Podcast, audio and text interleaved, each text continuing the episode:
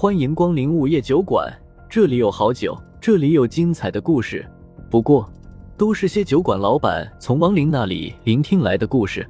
午夜酒馆，作者黑酱标，由玲珑樱花雨制作播出。第三十一章，热感。张霞也是亡灵，这一点白三娘从她一进酒馆就看出来了。但是她怎么成为亡灵的？却没有多想，刚才只把注意力放在张霞讲述为什么要害了瑶瑶和其他几个女生了，完全没有考虑这件事。现在听风正苏一说，才意识到整个事情没有那么简单，似乎还有隐情。他是怎么死的？白三娘不解的问道。风正苏道：“他是自杀的。”自杀？白三娘一愣。风正苏点点头：“是的，应该是他杀了对他最好的朋友。”心怀愧疚，自杀了吧？白三娘想了想道。风正苏摇头，并不是，他是在崩溃之下才自杀的。白三娘不明白的道：“把自己的朋友扔下楼，他都没有崩溃，还有什么事能让他崩溃啊？”风正苏叹道：“白姐，我再给你讲一个故事吧。”白三娘好奇的问：“什么故事？”风正苏缓缓道。有一女孩，家中条件很一般，但是她的虚荣心却是极强。尤其是上了大学后，她不想比其他同学穿的差、吃的差，就偷偷下海了。从此，女孩衣着光鲜，用上了名牌衣服和化妆品。但是她心里很清楚，长此以往并不是办法。可她贪图虚荣，明知道肮脏，还是继续做下去了。但是有一次，她的一位客户想让她介绍一位新人，最好是同学，而且是那种没有谈过恋爱。没有男朋友的客户表示愿意出高价。白三娘听到了这里，不由得瞪大了眼睛。不会吧？风正苏无奈的苦笑着，继续道：“我也不愿意相信，可事实就是。”于是，女孩立刻就把张霞列为了目标，对她嘘寒问暖，成为了朋友。白三娘皱起了眉头，不解的道：“可是，张霞明明都自己主动提出来了，她为什么没有马上行动？”人心的可怕之处就在这里，女孩用了欲擒故纵的手段，等着张霞第二次开口，那样她就没有任何负罪感了。事成之后，她还能对张霞说：“这可是你自己求我的。”风正苏道，白三娘表情凝重的道：“我糊涂了，人心居然可以阴暗到这种地步吗？”风正苏摊摊手：“事实就是如此，只是他没想到张霞也是个极端的人。”竟然在那天晚上把他们扔下了楼。白三娘不知道该说什么了。风正苏唏嘘的道：“然而，张霞在处理他们的随身物品时，在他的手机里发现了真相，最终崩溃自杀了。”白三娘道：“这些事情你是怎么知道的？”风正苏指了指自己的眼睛：“我能看穿王林的一切心思，不然的话，万一送错了人去那个地方，岂不是弄巧成拙了？”白三娘点点头，难怪你刚才没有把他们任何一个人送到那个地方，都交给了小鱼儿。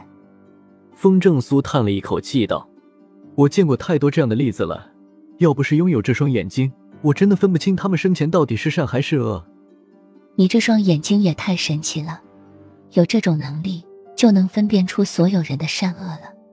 白三娘道。然而风正苏摇了摇头说：“白姐。”我只能看穿亡灵，但活人的心我看不透。啊！白三娘愕然了一下，道：“不会吧？”风正苏眼神微微一凝，再厉害的人物也看不透人心。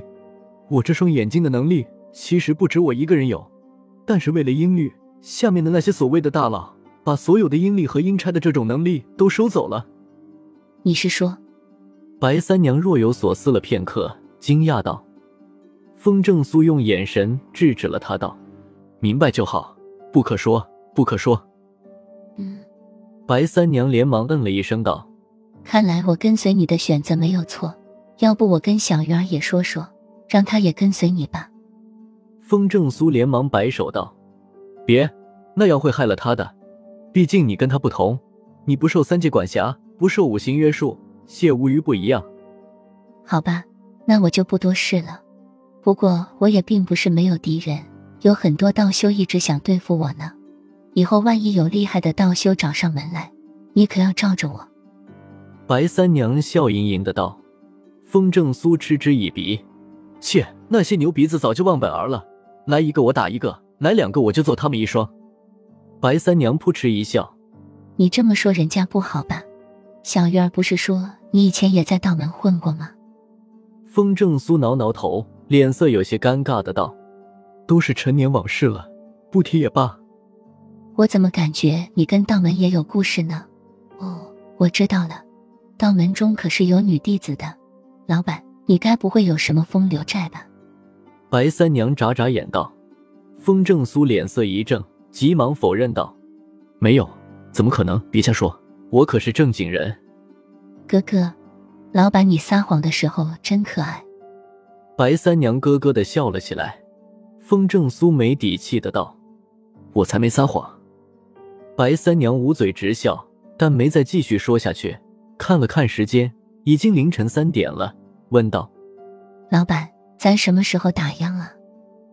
风正苏伸了个懒腰：“现在就可以打烊了，走，关门回家。”“嗯，赶紧回家去陪依依妹妹吧。”白三娘一副我懂的模样道。风正苏干笑了笑，没解释什么。随后两人便直接关了门，各自回了家。结果回到家以后。风正苏发现胡依依还没睡，这会儿正抱着笔记本在床上看电视呢，而且还看入迷了。他都进卧室了，胡依依都没搭理他。床头柜上还放着零食。风正苏出声问道：“看什么呢？”“老公，你回来了，快跟我一起看电视，太好看了。”胡依依抬头看了风正苏一眼，有些激动的招呼道。风正苏好奇的凑过去一看，好吗？看的是柯南，忍不住的嘴角一抽。风正苏问道：“你怎么看上动画片了？妹妹是个二次元少女就够了，没想到以前从来不看电视的姐姐，头一次看电视就是看动漫。”胡依依一脸严肃的道：“这不是动画片，这是名侦探柯南。”好好，柯南不是动画片。风正苏连忙道，瞅了一眼，现在正在播放第六集。看来已经看了好长一会儿了，看到胡依依又把目光转回到了屏幕上，只好又说道：“要不咱先睡觉，明天起来你再继续看。”“不要，我今天晚上不睡了，我决定一口气看完再说。反正从明天开始就不用去上班了。”胡一一头都没回，直接说道。风正苏差点一头栽到床下去：“老婆，柯南上千集呢，你别说一个晚上，三个晚上也看不完啊！”啊！胡依依惊讶了一下，那么长啊！风正苏点点头，是啊，所以别心急，慢慢看呗。来，咱把电脑关了，睡吧。好吧，我看完这集就睡。不过我重新决定了，在没看完柯南之前，就不去逛街了。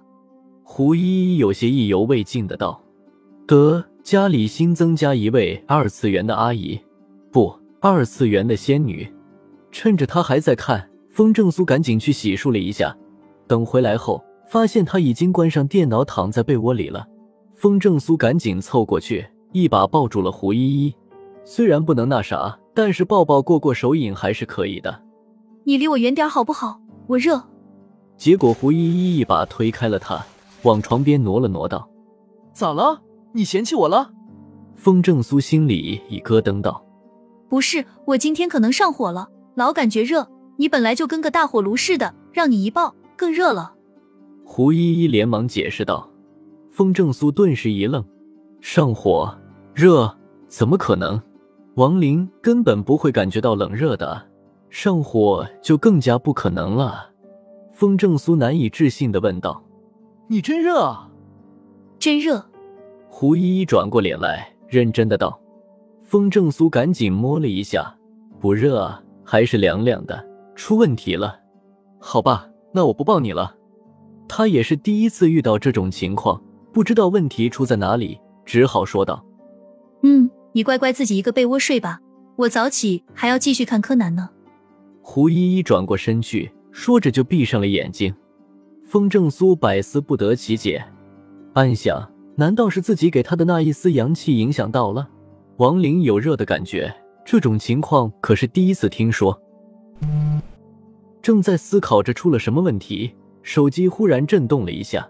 风正苏赶紧拿起手机看了一眼，是小姨子莫小小发来了一条微信：“姐夫，呜。”四个字，还配了个大哭的表情。